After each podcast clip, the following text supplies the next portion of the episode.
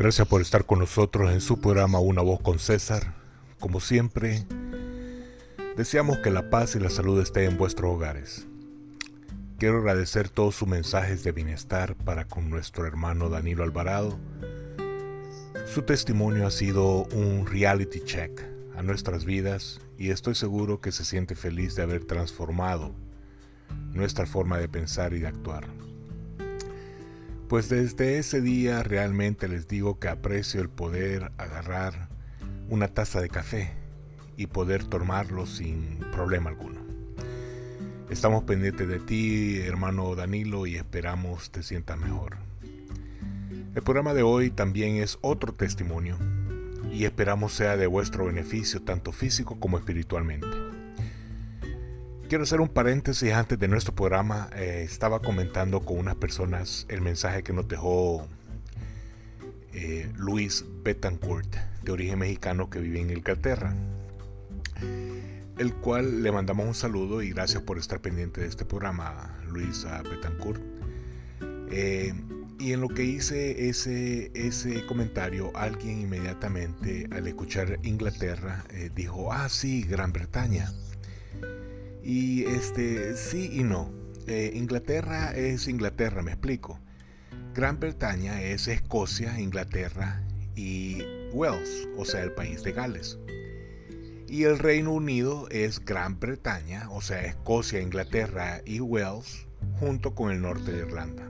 ¿Estamos? O sea, no quiero que me confundan, pues que Gran Bretaña, Inglaterra y el Reino Unido vienen siendo lo mismo.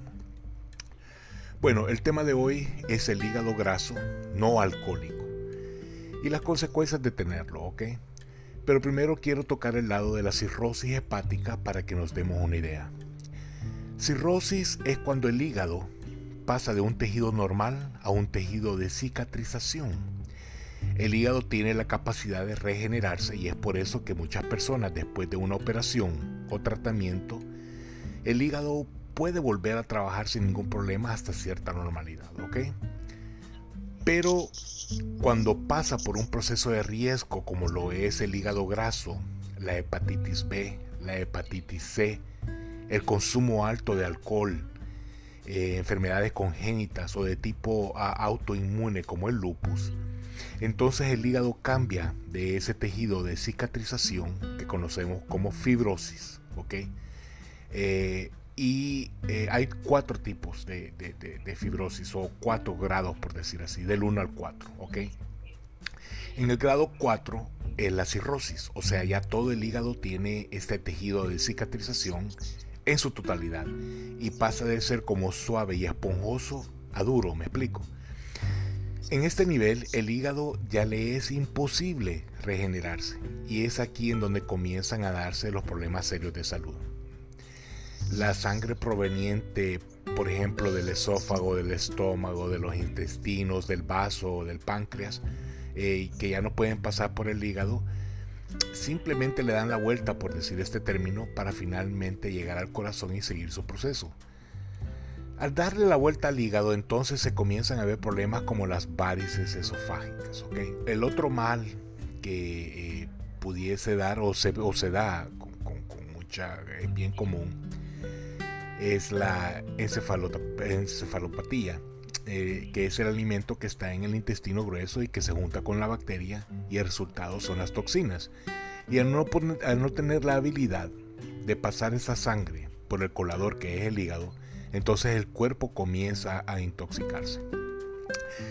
El vaso también, al no poder continuar con su proceso de mandar la sangre al hígado, este comienza a inflamarse y entonces las personas comienzan a tener problemas de glóbulos rojos, a glóbulos blancos y las plaquetas. Porque el vaso simplemente las guarda o retiene, por decir así, y el paciente comienza a tener deficiencia de ellos. Otra característica también es la retención de agua en el abdomen, y a este proceso se le llama asitis.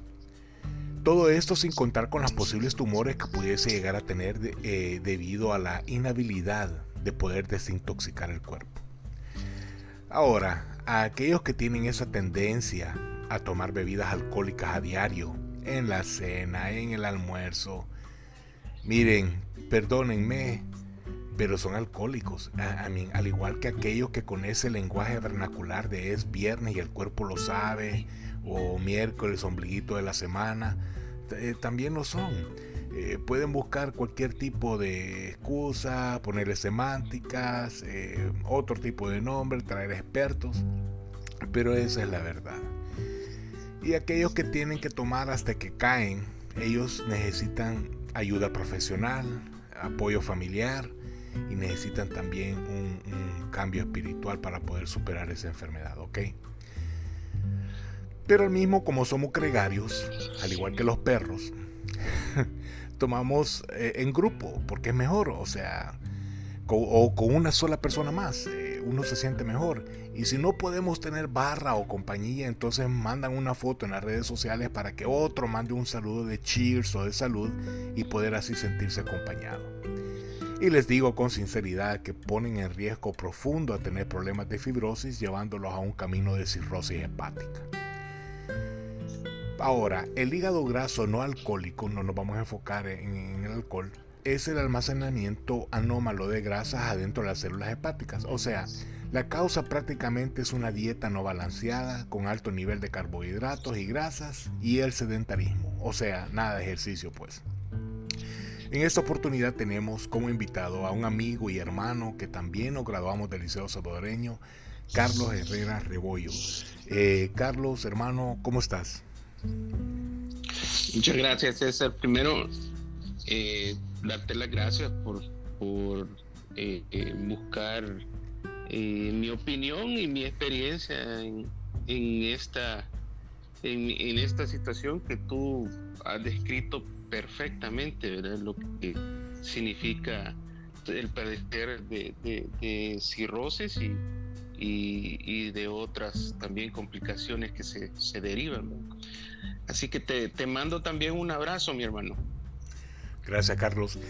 Bueno, vamos a empezar. Eh, ¿Cómo empezó tu problema, Carlos? ¿Cómo, porque tú sufres, primero vamos a ver qué es lo, qué es lo, cuáles son tus problemas ahorita de salud. Bueno, eh, cronológicamente yo empecé a desarrollar un problema eh, de tiroides. Eh, hace aproximadamente como ocho años se me yo comencé y debuté con un, con un infarto, ¿verdad? Que se debió precisamente al, a, la, a la presión alta Posteriormente eh, eh, continué con diferentes otros síntomas. Lo curioso fue de que el infarto pues no, no dejó secuelas en el corazón. Sin embargo, mi presión alta continuaba, me hicieron estudios y no, no presentaba obstrucciones ni nada de eso. Entonces, eh, simultáneamente empecé a desarrollar otros síntomas como cansancio, eh, eh, inflamación de las de las eh, de los ojos. Entonces fue cuando fui donde un especialista, un endocrinólogo, y él me, me detectó que tenía, ¿cómo se llama?, hipertiroidismo. Entonces empecé eh, a ser tratado por hipertiroidismo y, tuve una mejoría considerable.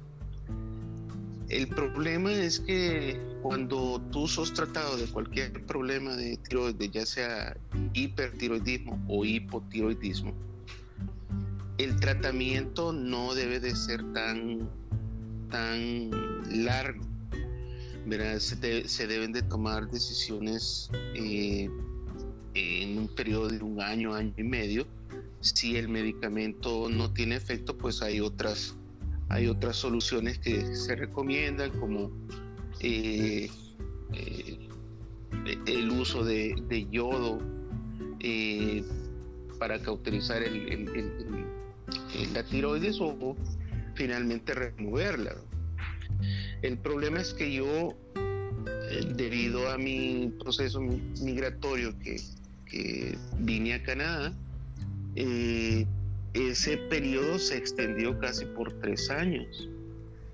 Entonces, eh, la tiroides ocasionó otros problemas y, la tiroides realmente es, es, un problema, en mi caso, generado por el sistema inmunológico que atacaba a mi tiroides y se me detectó una enfermedad que se llama enfermedad de Graves. Entonces simultáneamente me estaba afectando también otros sistemas y desarrollé el lupus hace aproximadamente tres años.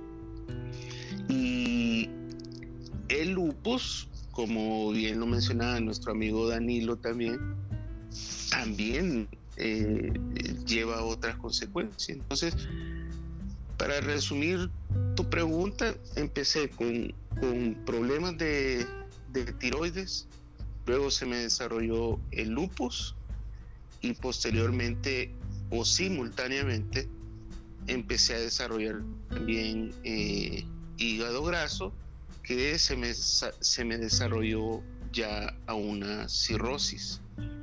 Ahora, cada evento obviamente presentó situaciones difíciles.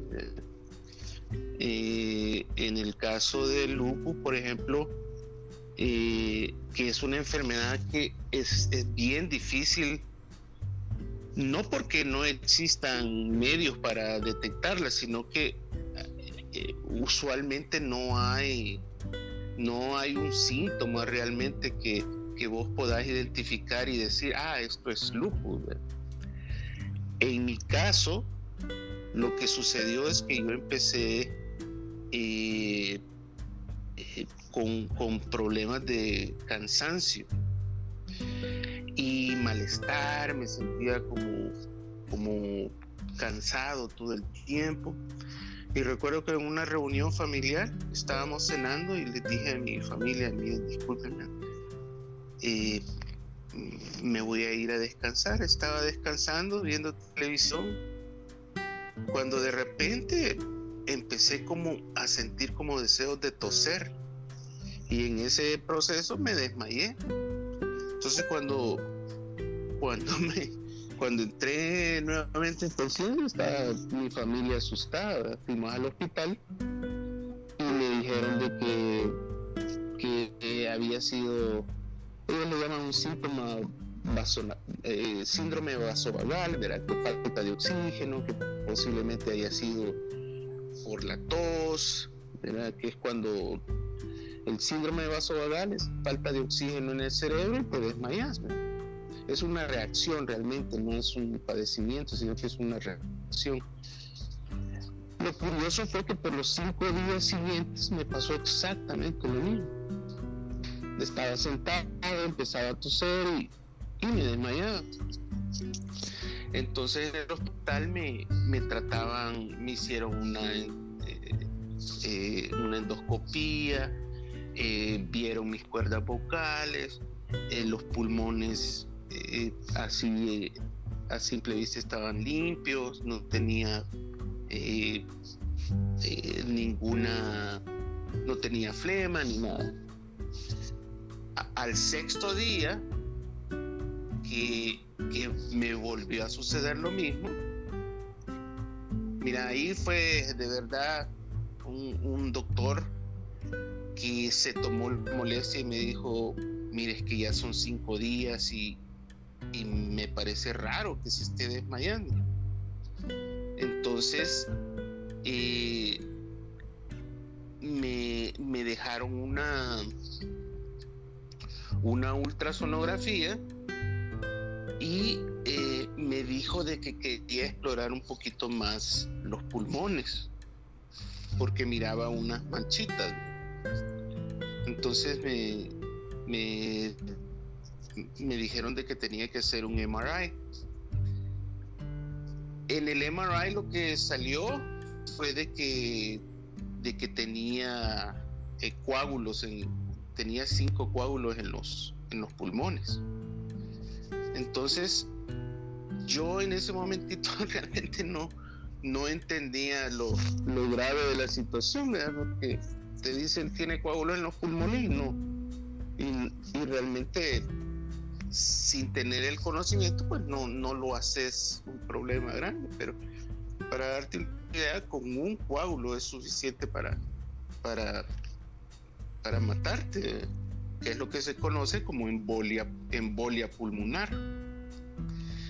Entonces empezaron a darme eh, eh, anticoagulantes para, para tratarme los, los coágulos, pero los, los coágulos ya en, alojados en el, en, el, en el pulmón te pueden dejar secuelas, hay daño en el tejido.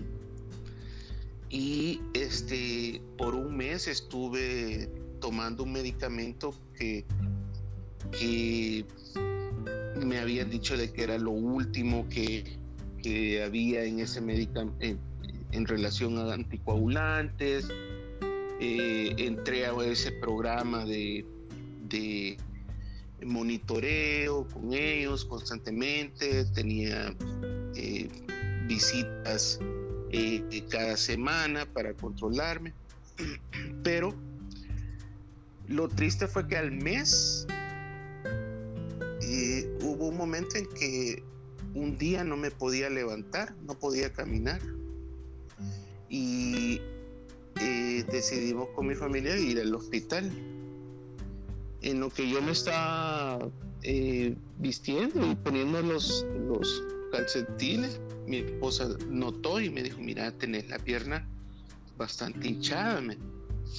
Y efectivamente cuando la comparé con, con mi otra pierna estaba inflamada, estaba roja y, y, estaba la piel bien sensible.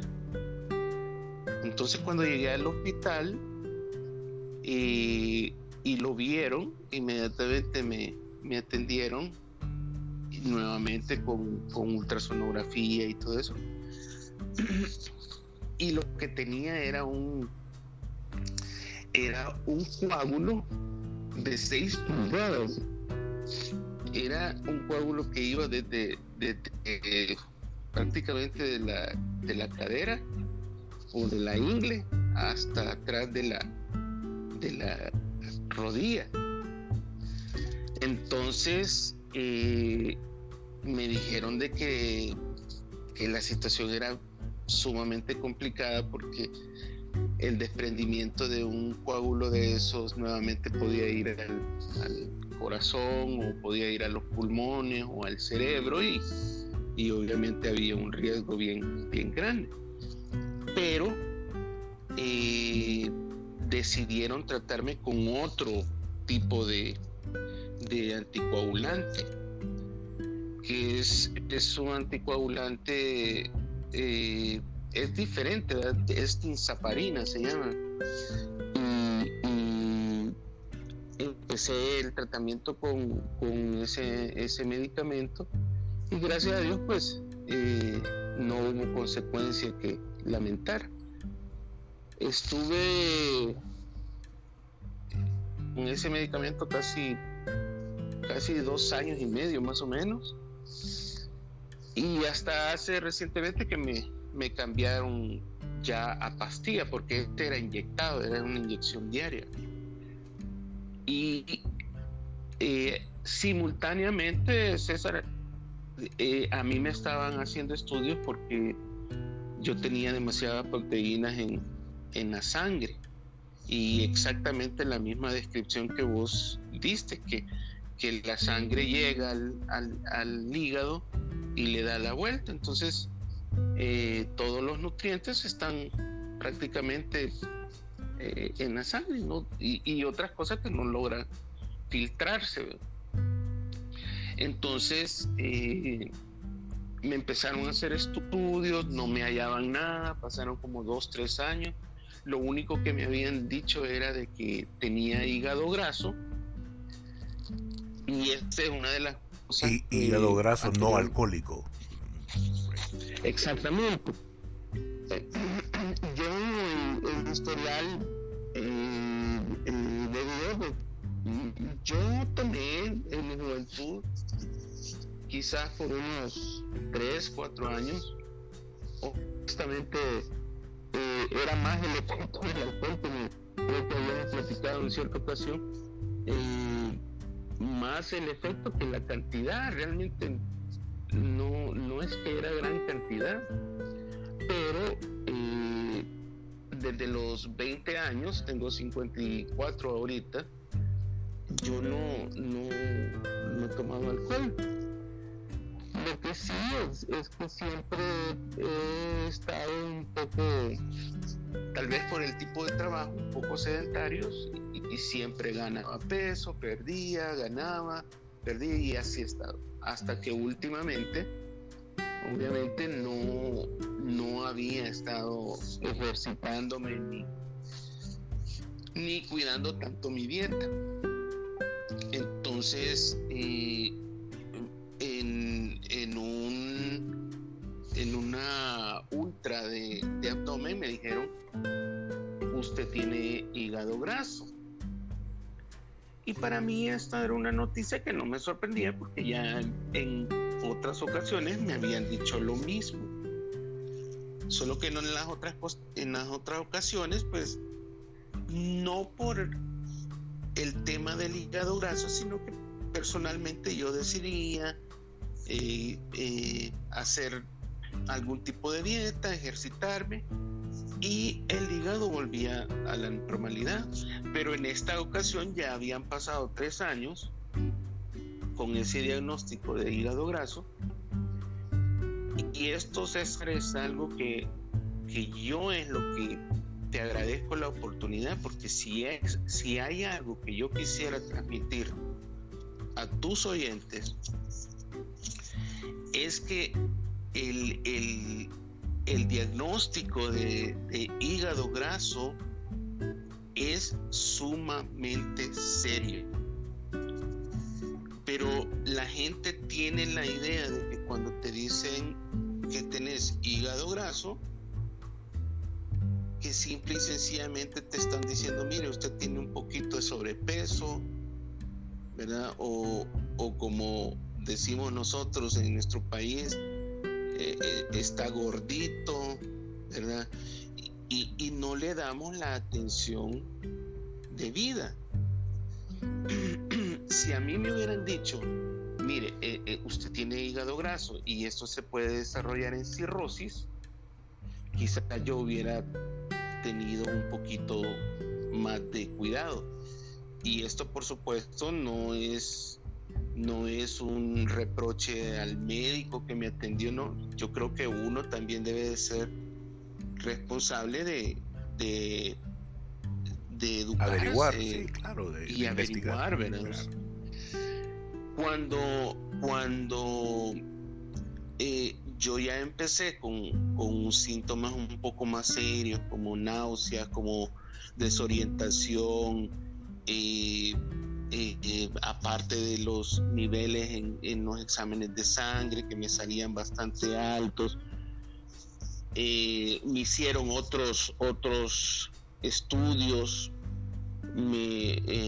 Hay un estudio en particular que determina la dureza de tu, de tu hígado y al final me, remitieron donde un especialista que es un hepatólogo y, cuando ya me hizo otros estudios, ultrasonografía, eh, ese estudio de, para detectar la, la, dureza del, del, hígado, él me llamó y me dice, mire, usted tiene cirrosis eh, en fase 4, que es la última fase. Es, prácticamente tu hígado se vuelve una piedra. Y entonces él, él en esa ocasión me dijo, mire, esto no es una sentencia de muerte, pero quiero ser claro con usted que eh, eh, la expectativa de vida es de un año en esa condición. Y ya ahorita usted debería de ser puesto en una lista para trasplante de, de, hígado. Pero usted no es candidato por su problema de lupus. porque eh, esa combinación quizás es la más letal, porque el hígado prácticamente es una, una bolsa de sangre. Y si, y, si tú tenés un trasplante y, el lupo, que es una enfermedad que, que, no, que te coagula la sangre, entonces el riesgo es prácticamente fatídico. Entonces no, no era candidato. Entonces, salir con una noticia así, pues obviamente Chao no, eh, perdón, no es este, no es muy agradable. Pues. Sin embargo, eh, mira, hay algo que, a mí me ha ayudado toda mi vida y, es, por supuesto, mi convicción de, de, la existencia de un creador y, de, un ser supremo que, que tiene control sobre nuestra vida. Y, eso para mí me mantuvo con, un ánimo alto.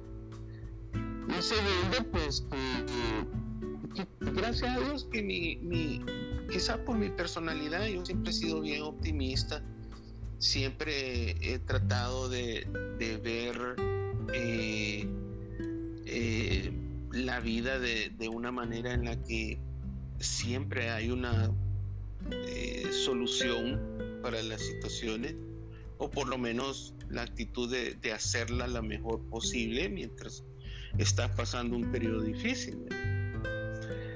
Entonces salí del, del médico obviamente ya con un plan de, dieta, de ejercicio. Y básicamente lo, que acordamos fue de que eh, en estos casos es bien difícil cuando te dicen, mire, usted tiene tal porcentaje de, ya sea de vida o de, tu, del órgano que se está... Eh, eh, es difícil realmente, pero lo que él me dijo es que 30% de mi hígado todavía no estaba tan afectado como, como el, el resto. Entonces lo que me dijo fue, mire, ese 30% lo tiene que cuidar. O sea, no, lo, no le exija demasiado. ¿verdad? Cuídelo y aliméntese bien y, trate de, de mantenerlo y prácticamente eso es lo que, lo que yo he estado haciendo. Ese diagnóstico fue hace exactamente un año y medio, fue en febrero de, del 2019. Y ya ves, ya pasó más de un año y te puedo decir, César, que, que, que me siento, me siento muy bien, a pesar obviamente de que hay hay síntomas con los cuales tenés que lidiar de por vida. Es, es, es algo que, se deriva de, todos estos problemas. Pero agradecido con Dios de que uno que, me dio la, la quizás la, la la, inteligencia suficiente para decir, mm, tengo un problema. Porque cuando vos reconoces que no tenés un problema, es bien difícil. Es bien difícil. Si, si tú vas en tu vehículo y, y, y te falta aire en una de las llantas, si tú estás en negación y decir, no, no le falta aire, la llanta está bien, entonces va a llegar un momento en el que esa llanta se va a deshacer, va a afectar el ring, va a afectar eh, otras partes del vehículo y cuando venís a sentir que ya no puedes caminar en tu vehículo, cuando era algo tan simple, al, al principio de tan solo parar y echar aire a la llanta, así pasa con el, con el cuerpo el, primer paso es estar consciente de que tenés un problema. Y, Y, eso es lo que yo, como te decía, eh, fuera de micrófonos, yo te decía que te agradecía, porque si hay algo que para mí se ha vuelto una misión, es tratar de crear conciencia en amigos, familiares, en personas que aún no conozco, de que, de que, eh, que sean honestos consigo mismo. Porque una persona con sobrepeso eh, es, es algo muy serio. Es candidato a un hígado graso no alcohólico. Es que mira, Carlos, yo creo de que todos, bueno, no creo, estoy seguro, así es. Todos estamos a bordo del bus de la ignorancia, me explico. Y lo que pasa es que dentro de ese parámetro que estás explicando, yo soy un candidato a eso porque yo también estoy eh, sobrepeso. Eh, aún así, eh, te digo que he estado haciendo ejercicio, me he estado alimentando mejor. Sin embargo, siempre existe la posibilidad de que el hígado graso esté ahí latente. Tenemos muchos amigos, vos y yo, en común de la promoción, por ejemplo, que realmente están bastante obesos, o sea, están gorditos, pues. Y este mensaje va para ellos, o sea, y si aparte de, estar gorditos le, le, meten al alcohol, entonces simplemente están triplicando su oportunidad de llegar a tener un, hígado graso y, cirrosis. E, exactamente. Y es que mira, es tan simple que, que que es tan, tan simple que a la vez no lo vemos que sea complicado. Porque, mira, yo tuve la bendición que mi madre pues e, es médico y, y, en una ocasión que yo le mandé una fotografía, eh, ella inmediatamente me dijo, mira hijo, te veo con sobrepeso, mes, y tenés que cuidarte, mes. Sí, le digo yo, y, era en el tiempo que yo todavía no había tenido un diagnóstico. Pero me dijo, mira, esa panza que vos te ves alrededor en la cintura, me dice, y que te tocas la, la, la llantita, me dijo. Exactamente esa grasa, esa misma grasa está alrededor de tu corazón, está alrededor de tus pulmones, alrededor de tu hígado, alrededor de tus riñones. Eh, y eso obviamente causa una presión en todo tu sistema. Por eso es que tenés presión alta, etc. Ahora, una persona que diga que, o que está en esas condiciones y que sea haga ver como que está bien, que estoy sano, soy un gordito sano, eso es una falacia. Correcto. porque porque la, la, grasa en tu cuerpo no te puede hacer otra cosa más que daño. Y, y una persona con sobrepeso es segurísimo que tiene hígado graso. Y, la manera de explicarlo, creo que, lo hablamos también contigo, es que el hígado eh, en su normalidad lo que hace es, eh, llegan los nutrientes, se almacenan, se procesan y se liberan al, sistema para que cumplan la función que deben cumplir. Eh, hay, hay procesos químicos dentro del hígado, entonces ahí llega la materia prima. Pero cuando una de esas celdas, y, yo te explicaba que era como, una, como un centro de bodega, de esas que, que, vos alquilás y que hay cientos de bodegas en, en, un edificio. Entonces cuando tú llegas y con un camión de grasa, y decir, mire, quiero almacenar eso, ah, vaya, póngala.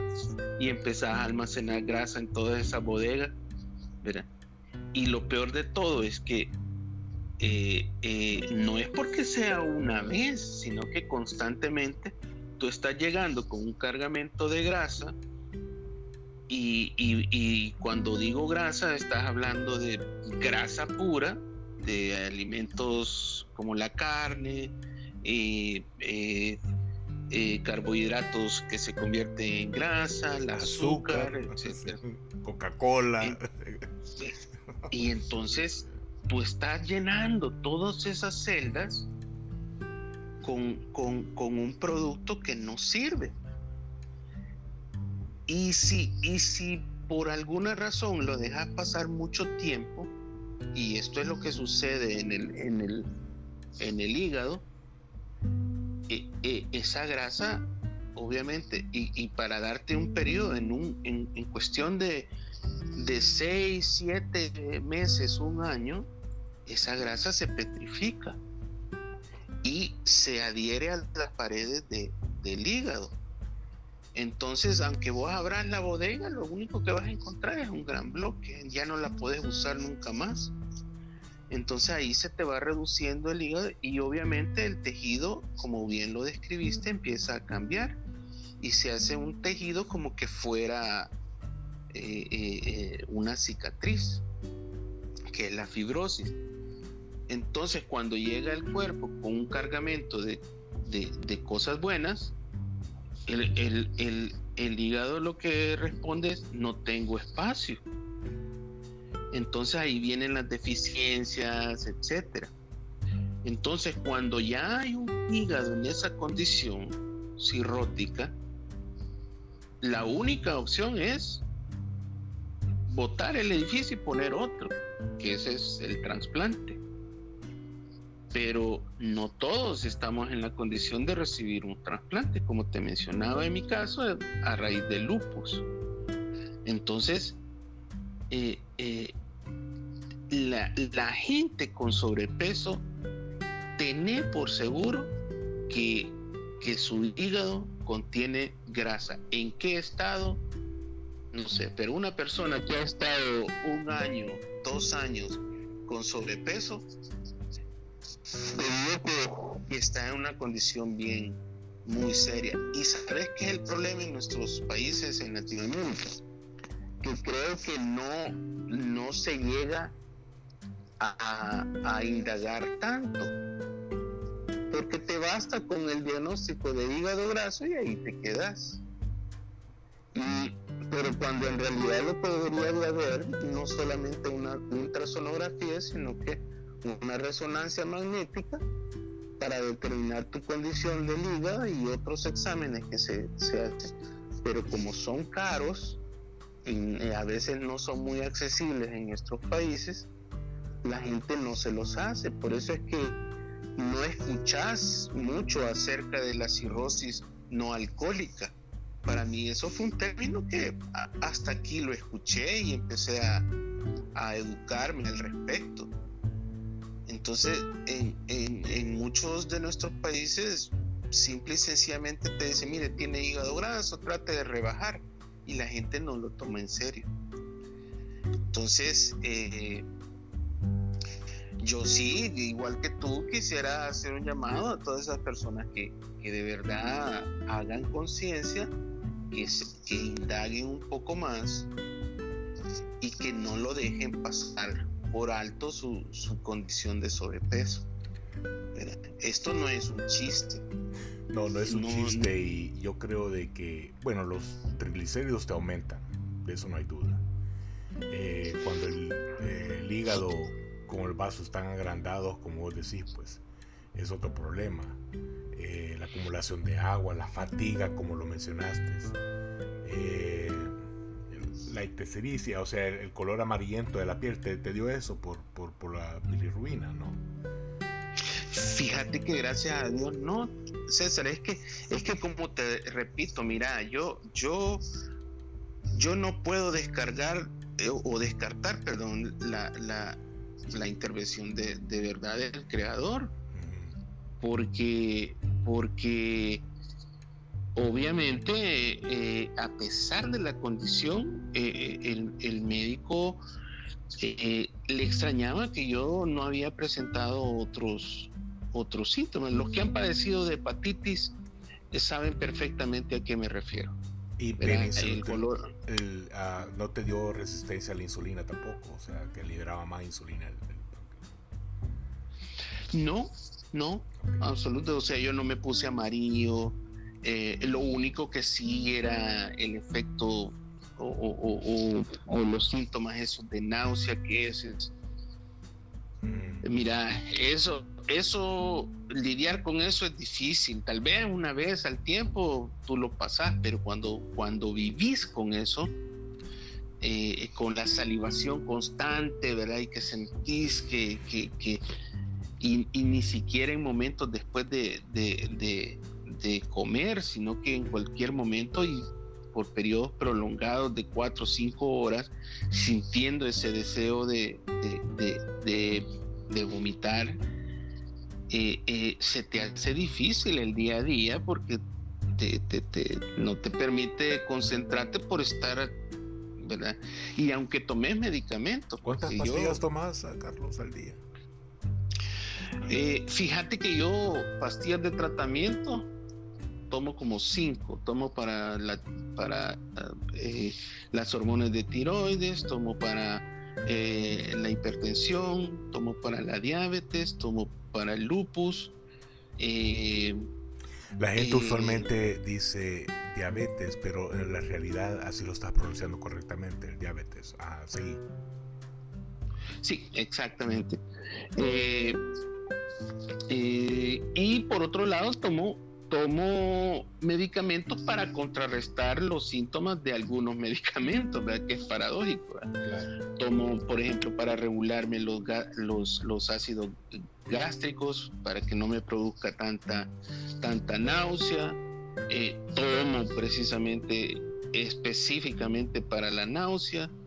Tomo medicamento para conciliar el sueño entonces tu, tu, vida se vuelve muy dependiente de, del medicamento. Yo sé que hay gente que me dice, mira, que, que hay productos eh, naturales que te pueden ayudar, cosa que hago, créeme que yo también eh, eh, trato de complementar con, con productos no solamente que, que, la gente dice, sino que, que hay estudios también que ayudan a, a proteger el hígado, por ejemplo. Eh, eh, tomo también de esos medicamentos. Pero, eh, como te digo, o sea, yo creo que se puede evitar llegar a un punto de esto si, si uno en una etapa temprana. Proactivo. Fue, exactamente. Un mensaje final a Carlos, a nuestros oyentes con respecto al, al hígado graso no alcohólico ¿cuál sería el mensaje final que le darías? Mira, conciencia, eh, el crear conciencia, eh, el, verlo con madurez. Nosotros específicamente, eh, nuestro grupo de amigos de, de, y yo sé que lo van a escuchar personas de todas las edades, pero las personas que andamos rodeando los 50, 55 años, incluso desde antes, ¿verdad? Eh, todos sabemos que el cuerpo después de los 30, 35 años empieza un proceso de, desaceleración en varios aspectos, tu metabolismo, etc.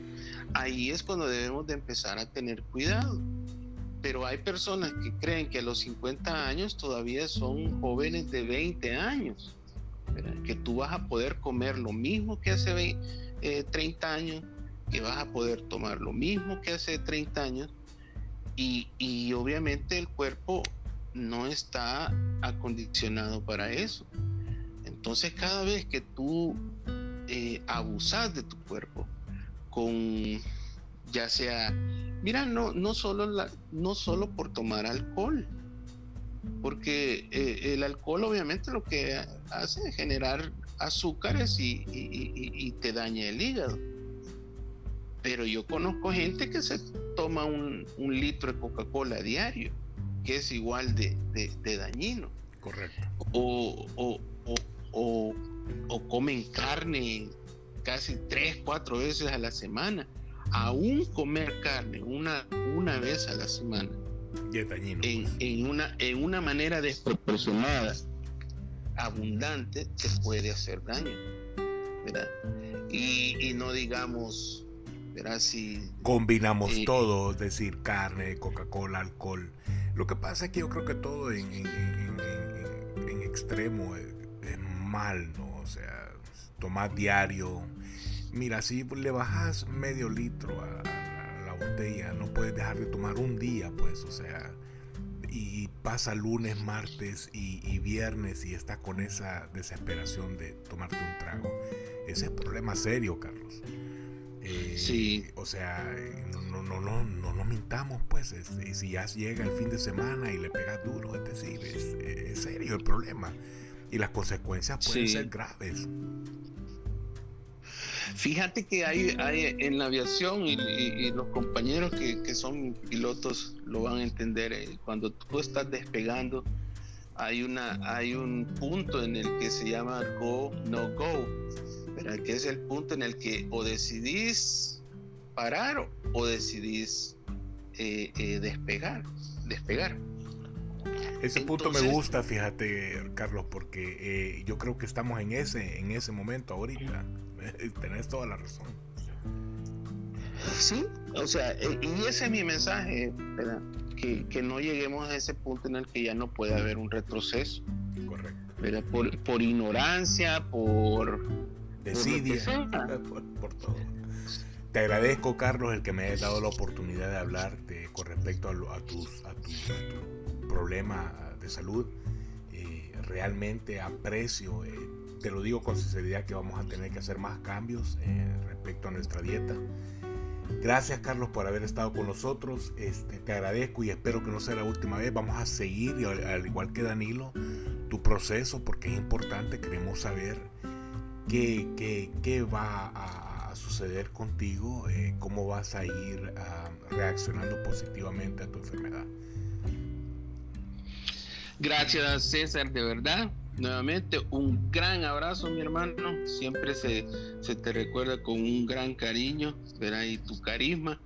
Así que te, te, agradezco lo que estás haciendo, no solo por nosotros, sino porque yo sé que si a una persona puede impactar eh, el testimonio tanto de Danilo como de tu servidor, pues bienvenido sea. Así, yo soy uno de ellos, te voy a ser honesto. Así que gracias, Carlos. Vamos a seguir en contacto tú y yo. Eh, no me colgué, esperamos un momento. Eh, y gracias por haber estado con nosotros eh, en este programa. Miren, el uso del ajo es buenísimo. El omega 3 mejora los niveles de grasa hepática y los niveles de colesterol de lipoproteínas de alta densidad en personas con enfermedad de hígado graso no alcohólico. ¿Okay? existen los alimentos, por ejemplo, como el, salmón, la sardina, las nueces, eh, semilla de lino, verdura en general, brócoli, el té verde. Y por supuesto yo puse un mensaje en mis redes sociales, específicamente en Facebook, con el oportuno consumo del turmeric, la curcumina, eh, evitar el alcohol, las carnes eh, rojas, comidas altas en sal, comidas fritas, los azúcares y por favor hacer ejercicio, ¿ok?